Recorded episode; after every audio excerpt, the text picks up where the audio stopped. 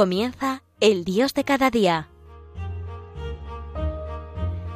Desde la Diócesis de Salamanca con el Padre Alfredo Fernández.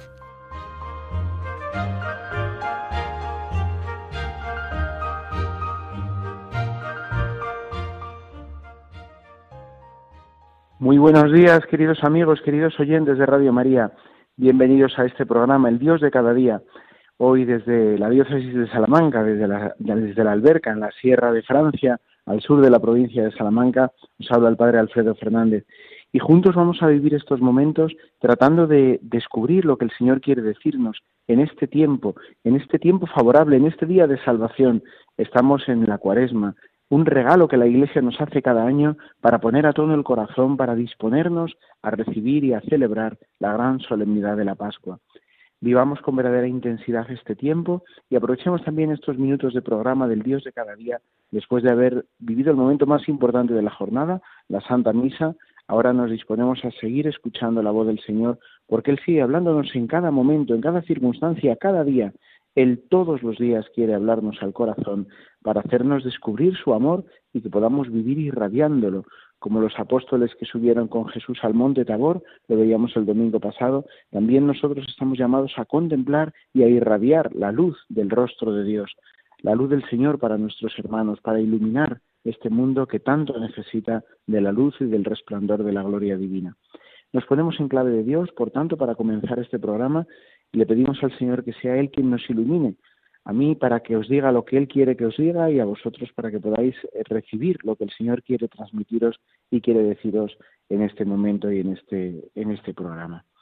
Señor Dios, Padre Todopoderoso, que en lo alto del tabor hiciste que Cristo resplandeciera con la gloria divina, ilumínanos, ilumina a todos los que escuchamos hoy la radio de la Virgen, para que podamos descubrir tu voluntad para que de tu mano podamos seguir caminando hacia la luz insondable de la Pascua y podamos irradiar tu luz y tu amor a todos nuestros hermanos. Tú que vives y reinas por los siglos de los siglos. Amén. Pues sí, queridos amigos, estamos en Cuaresma. Eh, esto no es una novedad, ya estamos eh, bueno, casi en la mitad de la segunda semana. A mí siempre me gusta decir, le digo a los niños de la catequesis, cuando comenzamos eh, la Cuaresma, el miércoles de ceniza, que parece que la cuaresma es muy larga cuando se ve desde el principio. Parece que 40 días pues son un tiempo enorme, sobre todo los niños que siempre parece que como todo lo ven como mucho más largo, mucho más grande. Parece tremendo, ¿no? Un periodo de 40 días, pero sin embargo se pasa muy rápido. Eh, como bueno los que somos un poco más mayores tenemos esa percepción diferente no el paso del tiempo es más rápido más veloz y entonces o lo aprovechamos bien desde el principio o tenemos el riesgo de que se nos pase sin enterarnos por eso, esta primera llamada a vivir intensamente el tiempo de Cuaresma desde el primer día.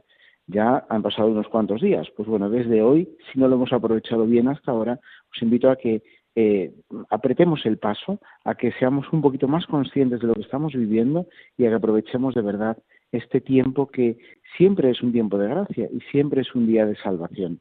¿Por qué? Porque en este tiempo el Señor nos invita a escuchar más atentamente su palabra, a contemplar más, eh, eh, más íntimamente pues todo lo que Él quiere revelarnos y manifestarnos para que así con el corazón más centrado en el Señor podamos estar verdaderamente dispuestos al encuentro definitivo con Él, al encuentro de la Pascua, porque al final toda nuestra vida es como una pequeña parábola de la una pequeña cuaresma, una parábola de la cuaresma, ¿no? Eh, es decir, es un camino hacia la luz pascual. Eh, es un camino en el que además no nos podemos detener, porque el tiempo sigue pasando, sigue avanzando, y o lo aprovechamos bien o lo perdemos, pero no se detiene. Por tanto, tenemos que eh, descubrir nuestra vida como este camino que nos lleva hacia una meta concreta, y esa meta es la que además da sentido a todo el camino. Cuando tenemos clara la meta, podemos avanzar sin miedo o podemos avanzar con decisión. Cuando no tenemos clara la meta, pues entonces podemos perdernos o podemos eh, caer en muchas tentaciones. Pero la meta es clara, la meta es el encuentro definitivo y pleno con el que nos ha creado por amor, con amor nos cuida y con amor nos espera. Esa es la, eh, la clara intención de la cuaresma, ¿no? Prepararnos para ese encuentro definitivo con el Señor.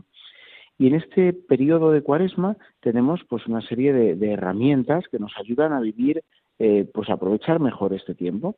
Eh, son las tres herramientas claras que se nos daban el mismo miércoles de ceniza, el primer día de la cuaresma, el ayuno, la oración y la limosna que en definitiva son tres, eh, tres instrumentos que nos ayudan a renovar, a renovar por completo nuestras relaciones, porque al final somos seres relacionales, somos seres en relación, somos seres que nos relacionamos con nosotros mismos, con nuestras propias eh, pulsiones interiores, con nuestros instintos, con nuestros deseos, con nuestras emociones, también con nuestros pensamientos.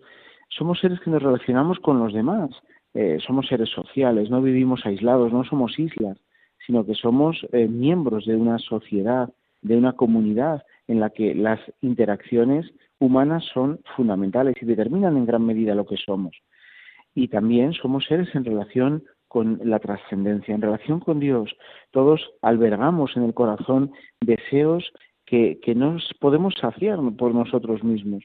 Con lo cual, si nosotros albergamos deseos que no podemos saciar por nosotros mismos, es que estamos hechos para otro mundo, para otra dimensión, estamos hechos para Dios, para el encuentro con Él. Bien, pues estas tres, eh, estos tres instrumentos nos ayudan a renovar por completo nuestras relaciones. El ayuno nos ayuda a renovar nuestra relación con nosotros mismos. Claro, porque, y esto yo creo que cada vez es más claro y cada vez lo percibimos con más nitidez, eh, estamos expuestos a un montón de, pulsiones, de deseos, de, instintos primarios que tenemos que saber resolver, pero que no pueden determinar toda nuestra vida y toda nuestra libertad. Cada vez más entre pues, la gente más joven, como que se insiste en que hay que satisfacer los deseos que uno tiene y además hay que satisfacerlos de una manera inmediata. Eh, claro, como si eso nos diera realmente la felicidad, Luego poco a poco vamos experimentando que la felicidad no está en la satisfacción inmediata de los deseos más primarios. Es verdad que todos tenemos que saciar nuestra hambre, todos tenemos que intentar saciar nuestra sed, todos tenemos que intentar buscar esa felicidad que nos dan las pequeñas cosas, pero no podemos vivir solo para llenar el estómago, no podemos vivir solo para, eh, para nuestros, la satisfacción de nuestras necesidades más, más inmediatas porque eso al final eh, pues es lo que hace cualquier otro ser, cualquier otro ser vivo, ¿no? cualquier otro animal y nosotros experimentamos que somos más, ¿no? que tenemos una, eh, una dimensión, una grandeza interior pues muy superior a la de cualquier otro animal. El Señor nos ha hecho como eh, la culminación de la creación y estamos llamados a dominar toda la creación llevándola a su plenitud también, ¿no? Con nuestra entrega, con nuestro trabajo. Bien, no estamos llamados, por tanto, solo a satisfacer nuestras pulsiones interiores. Y para ello tenemos que entonces ser conscientes de que las tenemos y eh, decidir libremente cuándo las colmamos, cuándo las saciamos. El ayuno nos ayuda, por tanto, a ser señores de nosotros mismos, a no vivir para una satisfacción inmediata de aquello que nos apetece, sino a ser señores de nuestras apetencias. El ayuno, por eso, es además profundamente saludable, cada vez más nos llegan también invitaciones a hacer ayunos intermitentes o a privarnos de determinadas cosas pues para tener un cuerpo más saludable o para tener eh, pues no sé qué mm, eh, circunstancias físicas que nos ayuden a estar mejor o a tener mejor imagen. Bueno, pues si desde el mundo puramente profano también se nos invita muchas veces al ayuno por otros motivos, eh, será que el ayuno realmente tiene su, su, su, parte buena. Y realmente lo tiene, como os estoy diciendo.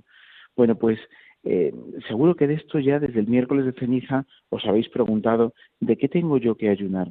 ¿De qué tengo que ayunar para eh, estar mejor, para ser mejor y para relacionarme mejor conmigo mismo y con los demás? ¿De qué tengo que ayunar para no estar dividido, enfadado, enfrentado? Probablemente, claro, muchos hayamos llegado, hayáis llegado a la conclusión de que el ayuno no es solo de alimento, no es solo de pan, por supuesto. Tenemos que ayunar de todo aquello que nos aleja de Dios, de todo aquello que eh, nos revuelve interiormente, de todo aquello que no nos deja ser libres de verdad. Bueno, pero esto es bueno que, que cada uno lo concretemos, ¿no? En el momento concreto de nuestra vida en el que estamos, en este momento, hoy, en esta circunstancia, en esta situación eh, particular que estoy viviendo, ¿de qué tengo que ayunar? ¿De qué tengo que privarme para vivir más unido al Señor, para vivir más feliz, en definitiva, para avanzar, para ir más ligero de equipaje? ¿De qué tengo que privarme? ¿De qué tengo que ayunar? Ese es el primer, eh, bueno, pues la primera gran herramienta cuaresmal, que por cierto sirve para cualquier otro tiempo, pero que en cuaresma, pues de una manera como más explícita, se nos invita a vivir. El segundo elemento, la segunda eh, herramienta o el segundo instrumento, o si queréis la segunda arma cuaresmal, de la que tenemos que usar es eh, que tenemos que usar es la limosna. La limosna nos lleva a una relación nueva, no ya con nosotros mismos, sino con los demás. O si queréis, a renovar nuestra relación con los demás.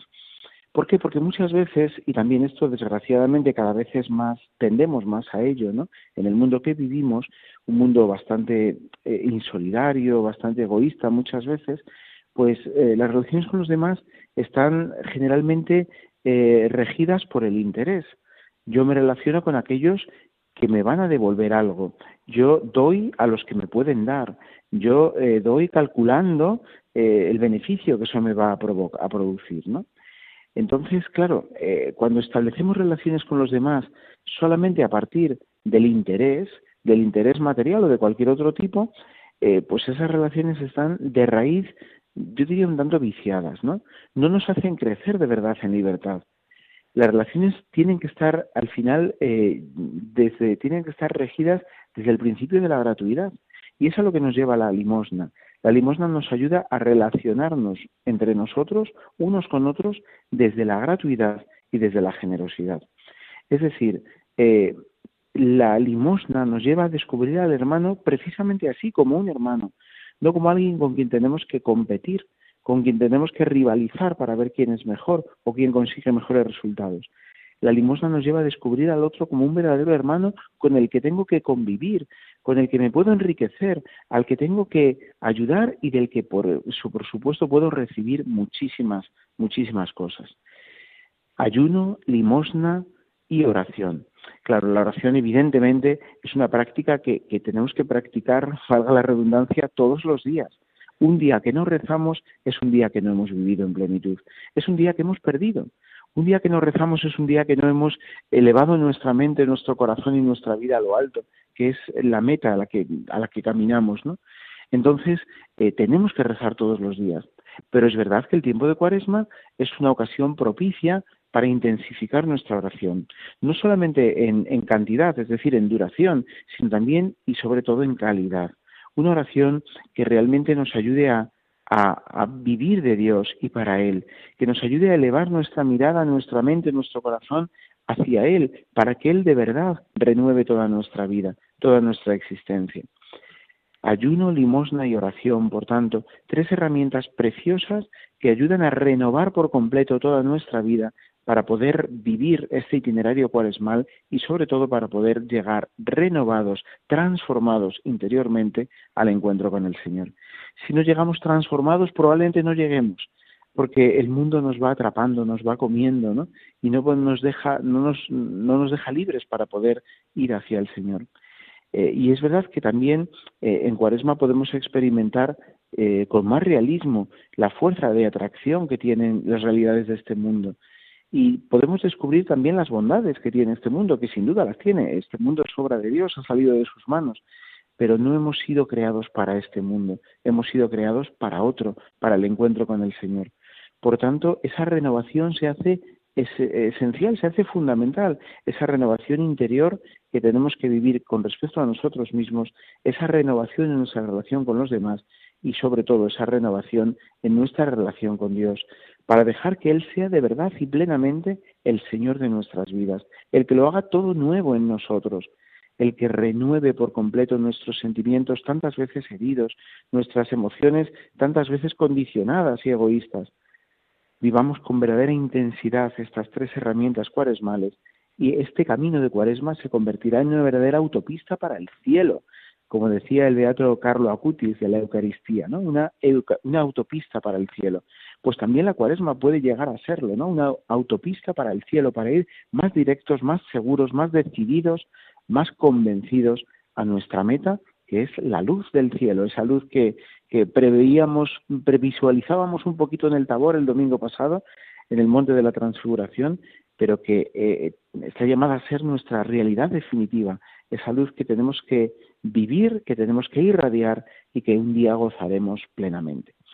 Bueno, pues dejamos que la música nos ayude en este programa, en, este, en esta meditación que juntos estamos llevando a cabo, en el Dios de cada día y en unos momentos continuamos.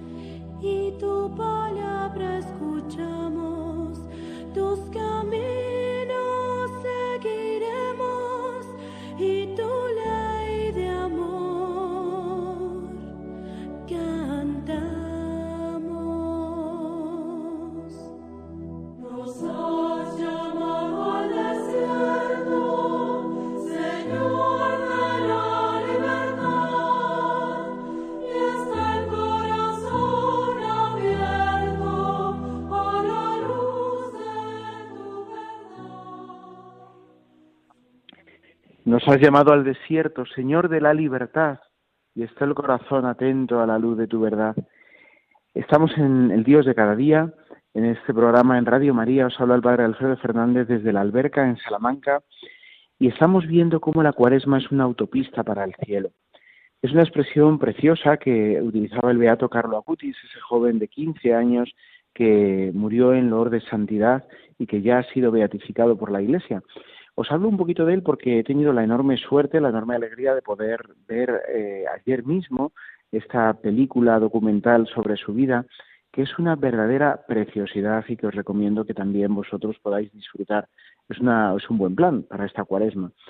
Siempre ver, eh, contemplar, eh, estar cerca de la vida de los santos es una verdadera pues ayuda para todos, ¿no? Y sin duda el beato Carlo Acutis pues ya está entre el número de los santos, no oficialmente todavía entre los santos, pero sí entre los beatos, es decir, está ya en el cielo. La Iglesia ya nos asegura que está en el cielo.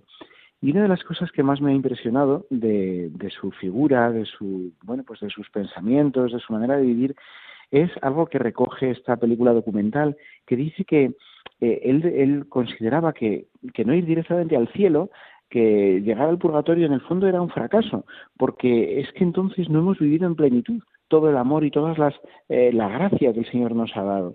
Tenemos que aspirar no a ir al purgatorio, sino a vivir para el cielo, a ir al cielo, porque el cielo realmente no puede esperar, porque tenemos que, que gozar de aquello que el Señor ha preparado para nosotros y el Señor tiene un plan de salvación y de luz para nosotros, para cada uno de nosotros, que no puede esperar eh, sería por lo menos una descortesía, ¿no? Cuanto menos una descortesía hacer esperar al Señor, el que está deseando ardientemente compartir el cielo con nosotros.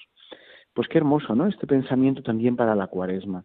Y la cuaresma puede además ayudarnos a revivir esa y a revitalizar ese deseo profundo para ir al cielo. A veces como que eh, claro, el mundo nos ayuda a, o nos hace, y nuestra propia mm, pequeñez, nuestra propia limitación, nos hace como que rebajar las expectativas. Cuando uno inicia un camino, inicia una aventura, inicia un nuevo curso, inicia un nuevo proyecto personal, laboral, como que tiene eh, expectativas altas y es bueno que así sea, si no, si empezamos ya con expectativas mediocres, pues poco lejos vamos a llegar. Tenemos generalmente cuando empezamos un nuevo proyecto expectativas altas, pero después poco a poco nuestra propia eh, pues mediocridad, nuestra propia limitación, nuestra propia flaqueza nos hace ir rebajando las expectativas. Bueno, pues la cuaresma es una invitación a volver a, reactivar esas expectativas que teníamos inicialmente, a volver a poner las expectativas más arriba, a no conformarnos con el purgatorio, si por decirlo así con esta imagen bella, ¿no? Sino a ir a, esperar el cielo, a desear el cielo, a vivir para el cielo, a vivir a lo grande, no a vivir de cualquier manera, ¿no? La cuaresma nos recuerda que el Señor nos sigue regalando su misericordia, el Señor nos sigue regalando su gracia, nos sigue regalando su amor, de tal manera que no tenemos excusa, no tenemos excusa, porque el Señor sigue poniendo todos los medios. Somos nosotros los que pues nos quedamos ahí, ¿no? En el eh, quiero pero no puedo, lo intento pero después no, le doy un paso adelante y luego dos atrás la cuaresma es una preciosa invitación para decir, oye, para y vuelve a retomar las, expectativas iniciales. Vuelve a poner toda la carne en el asador, vuelve a darlo todo, porque el Señor lo quiere todo de ti, porque el Señor previamente te lo ha dado todo en la cruz. Por eso eh, es muy, muy evocador, ¿no? Este comienzo de la cuaresma es muy significativo también, ¿no? Que todos los años, en todos los ciclos litúrgicos, los dos primeros domingos de Cuaresma, perdón, las dos primeras etapas son comunes, ¿no? Siguiendo en cada ciclo a distintos evangelistas sinópticos, pero en cualquier caso siempre es el mismo itinerario. Primer domingo de Cuaresma, tentaciones en el desierto. Segundo domingo de Cuaresma, transfiguración en el monte Tabor. ¿Por qué? Porque mm, de alguna forma es una preciosa catequesis de la Iglesia, por cierto, catequesis que se utilizaba en Cuaresma para, intensificar ese proceso, ese, sí, esa preparación inmediata ya al bautismo. Sabéis que los catecúmenos, los adultos que se querían bautizar, se, se bautizaban generalmente en, en la noche de la Pascua, en el comienzo de la Pascua, y entonces las semanas de Cuaresma eran un periodo eh, catecumenal, un periodo de profunda eh, mm, eh preparación, digamos, para, para ese momento del bautismo. Bueno, pues en ese momento de preparación, las tentaciones al comienzo de la cuaresma nos recuerdan pues eh, las dificultades de esta vida, las tesis que hay que, vivir y que hay que practicar para superar las dificultades. Eh, de alguna forma las tentaciones eh, apuntan a la pasión y a la cruz, ¿no? Que van a estar siempre presentes. Eh, no podemos llegar a la gloria sin la cruz, no podemos eh, triunfar sin haber peleado, ¿no? sin haber eh, sufrido, sin haber puesto allí todo el empeño. Bueno, las tentaciones, por tanto, nos apuntan a la, a la pasión y a la muerte, pero después en el segundo domingo la transfiguración nos adelanta la resurrección, la gloria, la luz, a la que se llega a través de la cruz, pero a la que se llega si realmente estamos dispuestos a asumir la cruz y atravesarla. Bien, pues en este itinerario vemos cómo eh, la transfiguración, el segundo domingo, el que acabamos de vivir, nos adelanta la gloria, nos adelanta ese momento definitivo. Y el Señor eh, nos lo hace ver, el Señor hace a Pedro, a Santiago y a Juan, a sus discípulos más cercanos, les hace pregustar por un momento la luz de la gloria para que no se vengan abajo ante las dificultades, para que descubran su verdadera vocación y para que vivan para ella.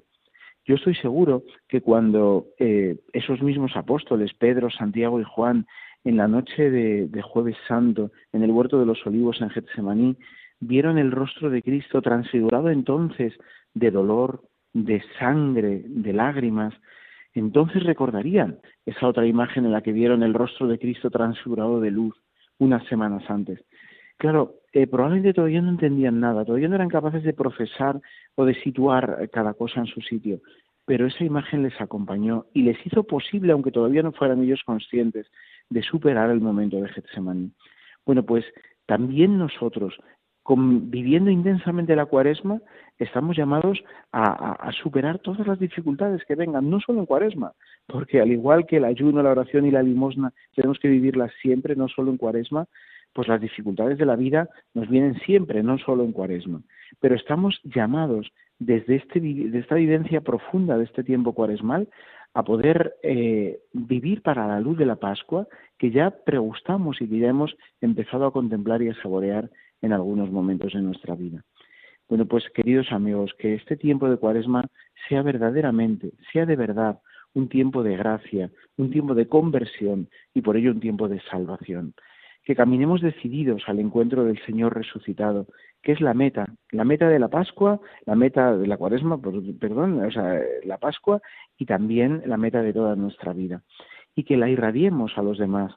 También es muy seguro que yo estoy también bastante convencido de esto, ¿no? Que cuando los apóstoles Pedro, Santiago y Juan bajaban del monte de la transfiguración, bajaban con el rostro lleno de una luz especial, como cuando uno está eh, expuesto al sol, que en, su, en su piel lleva rastro de ese sol, ¿no? Se, se cambia el tono de piel, se pone un moreno, ¿no? Bueno, pues ellos tenían que, que irradiar ese, ese, brillo especial de haber estado contemplando el rostro de Dios, aunque hubiera sido la luz de Dios, aunque hubieran sido por unos instantes. Bueno, pues que nosotros viviendo intensamente la cuaresma, irradiemos en la Pascua esa luz del Señor resucitado que estamos llamados a contemplar, que estamos llamados a gozar y a gustar para siempre y que estamos llamados a transmitir a nuestros hermanos. Que la Virgen nuestra Madre, que supo guardar y meditar las palabras de Jesús y guardarlas en el corazón, nos enseñe también a nosotros en Cuaresma a meditar más a fondo la palabra de su Hijo, a llevarla a la vida y a llevarla al encuentro con nuestros hermanos. Que la bendición de Dios Todopoderoso, Padre, Hijo y Espíritu Santo, descienda sobre vosotros. Gracias amigos, feliz y santa cuaresma.